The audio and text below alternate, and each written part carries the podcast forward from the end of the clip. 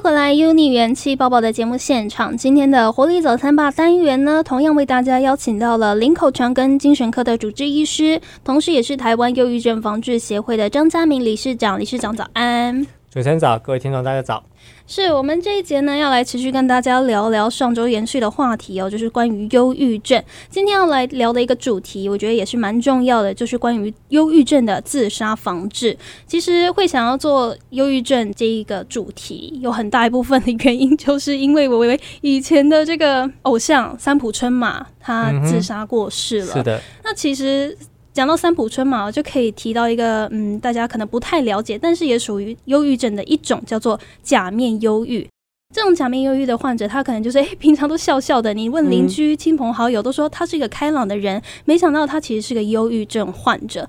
医生要不要来和先和我们聊聊看，什么是假面忧郁？忧郁症当然就是一个持续严重的一个忧郁情绪，自己已经快乐不起来了。它是疾病，它不是短暂轻微。可恢复的，那当然不是每个忧郁症都写在脸上说他忧郁，所以其实很多人都会外表笑笑的啦，至少不会把自己的心事告诉别人，所以这个时候其实周遭人可能很容易忽略。那什么人比较容易这样子呢？当然就是可能就是不喜欢麻烦别人，都把欢笑带给别人。就刚才说，其实包括很多演艺人员也好，或者一些其他周遭注意到，其实可能是呃活泼的呃呃朋友啦、家人啦，甚至同事啊，可能。看起来他就是诶都没有忧愁的感觉，可是其实他潜在的一些心情，搞不好你不知道。但他如果真正产生问题，或许其实他更难以去觉察到，因为其实他不会把这样的东西告诉别人，或是带给别人的。就像小丑啦，或什么戴个面具，把快乐带给别人，可事实上压抑自己内心的感受。嗯，他们心中应该也都是蛮压抑的。像是举例一些名人好了，像是金凯瑞、三浦春马，又或者是罗罗宾威廉斯，其实这几个角色都会让大家非常的震惊，想说，嘿，怎么会这样？是，对对对。所以在这边就提到一个问题哦，就是说，那好，当我们知道可能家身边的家人朋友他们有忧郁症的情况下，如果他表现出来一些好像。有一些想不开的念头的倾向，我们这时候可以做些什么呢？确实是，所以很多忧郁症患者未必家人朋友能够知道，但如果周遭我们多做一些关心，或许可以看到一些小细节。嗯，当然他信任你，但你也愿意接受跟他讨论这样东西，他或许更能够把自己的感觉告诉你。当如果家人告诉你他有忧郁症，当你知道你的家人朋友有忧郁症，不要去否定他，不要去拒绝承认他，但跟他谈谈。他的忧郁症，让他觉得说他被理解、跟支持、跟你愿意接受忧郁症。其实很多忧郁症患者的痛苦来自于家人朋友不接受他有忧郁症。嗯，他想去就医，家人朋友说啊，看那个没有效果啦，吃那药不好啦。当然，诶，或者说说，诶，你自己那么幸福了，你怎么怎么还在那边抱怨呢？其实他们的痛苦反而在来自于这个部分，他更不愿意去承认，更不会去接受了。但他有问题，他也不告诉家人了。当然，我们可以。看到这几年我接触到，包括有一些门诊的忧郁症的家属，其实他很愿意帮忙这些忧郁症患者，可他不晓得怎么帮忙他。呃，确实很多忧郁症患者是很敏感的，对，他对很多东西比较容易负面的解读，他总觉得说，诶，你的眼神、你的态度是不是不友善？单言你是不是不喜欢我，或是你觉得不支持我怎么样？单言他就不会告诉别人。那当然，他可能对一些周遭的一些东西，他也会觉得说你在刺激我，当然也你要强迫我。所以这样朋友会不晓得说我讲什么话是应该的，是不应该的。比如说跟他说加油，那加油好还是不好？其实有有些忧郁患者可能他不喜欢人家说加油，我也知道要加油。对。可是诶，我就加不了油啊。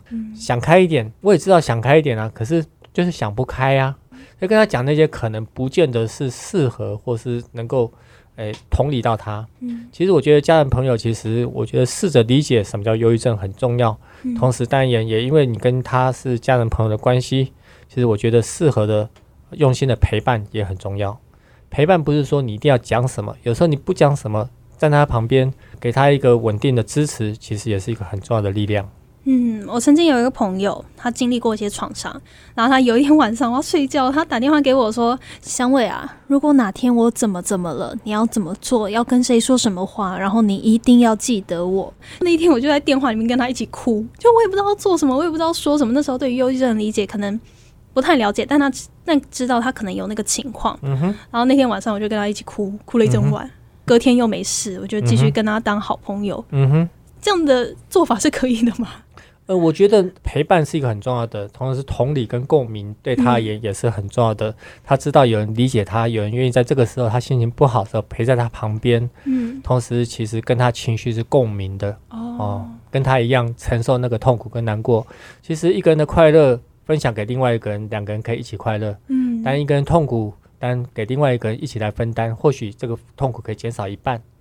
我们可以了解，其实忧郁症的痛苦是很深层的，不是说你这样子陪伴就可以过去的。嗯，可至少让他觉得不孤单，有人支持跟了解，这个很重要。但随着这样的东西，慢慢的分担他一些部分，同时给他一些支持跟力量，那对他是有帮助的。嗯，理解理解。那哎，其实我自己有个问题啊就比如说，因为有时候忧郁症的患者嘛，他们情绪上面真的是可能比较低落，或者是就是比较不好。你可能听他讲多了，自己会被影响到，也会觉得你为什么要带这些负面情绪给我，搞得我自己也很不快乐。这种情况有这这样的想法，会不会很糟糕？又或者是我要怎么去调试自己？我想，我们都希望带给别人正能量，对。当然，我们也希望接受一些正能量的朋友或者家人甚至同事。其实这个部分会互相影响的。可是，当有时候有负能量的时候，确实，诶。我们自己会听得不舒服，嗯，听了很多的抱怨，听了很多乐色，觉得说你怎么还在抱怨这个？哦，你怎么不走出去？但我已经给你那么多支持跟鼓励了，怎么还不够？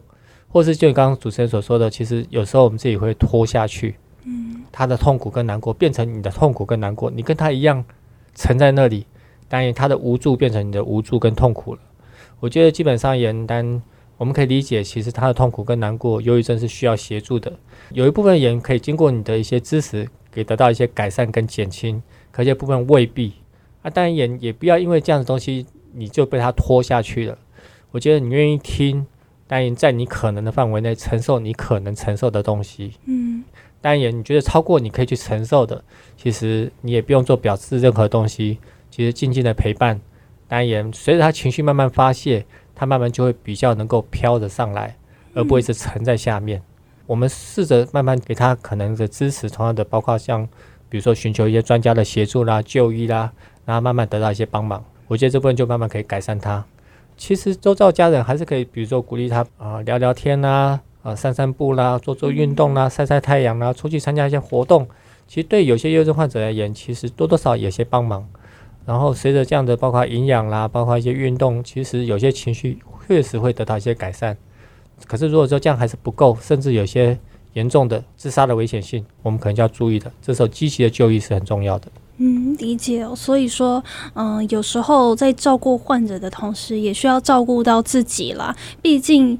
如果连自己都照顾不好，照顾不好的话，要怎么去照顾别人呢？那同时在面对一些假面忧郁啊，又或者是嗯有一些自差倾向的朋友，我们真的是要多关心、多陪伴。有时候真的不太需要建议，我们就是陪伴、倾听，让他知道他不孤单，这是非常重要的。现在有些资源，包括像政府有一些免费的服务专线一九二五，OK，他可以打，比如这个安心专线。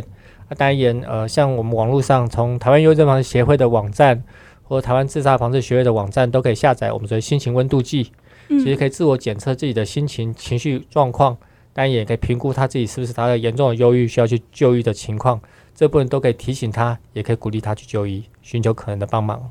那目前其实，在各医院、诊所很多地方，其实也都有相关的资源。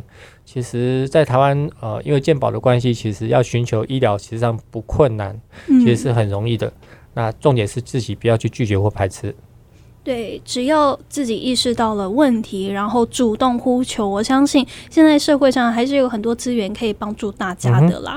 是，那么今天呢，就非常谢谢张家明医师的分享，谢谢医师，谢谢主持人。那当然哦，如果大家喜欢我们元气爆爆的节目呢，欢迎你到 Apple Podcast 上面给我们五颗星，写下你的评论，我也会非常用心的来读大家。诶，有没有一些建议，或者是你听了有什么心得，又或者是大家有没有什么建议想要听的主题，我也都。都会哎，来慢慢的来吸收，然后说不定呢，未来会做一些节目的规划。那当然，如果你也想要加入我们 Podcaster 的行列呢，我觉得现在真的是非常容易啦，只要你有心，谁都可以做。在这边呢，也推荐你来使用 SoundOn 的 Hosting 服务。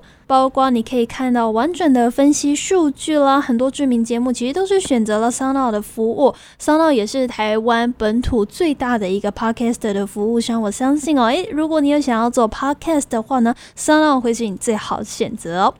那么，元年元气爸爸也就下集再见喽，拜拜。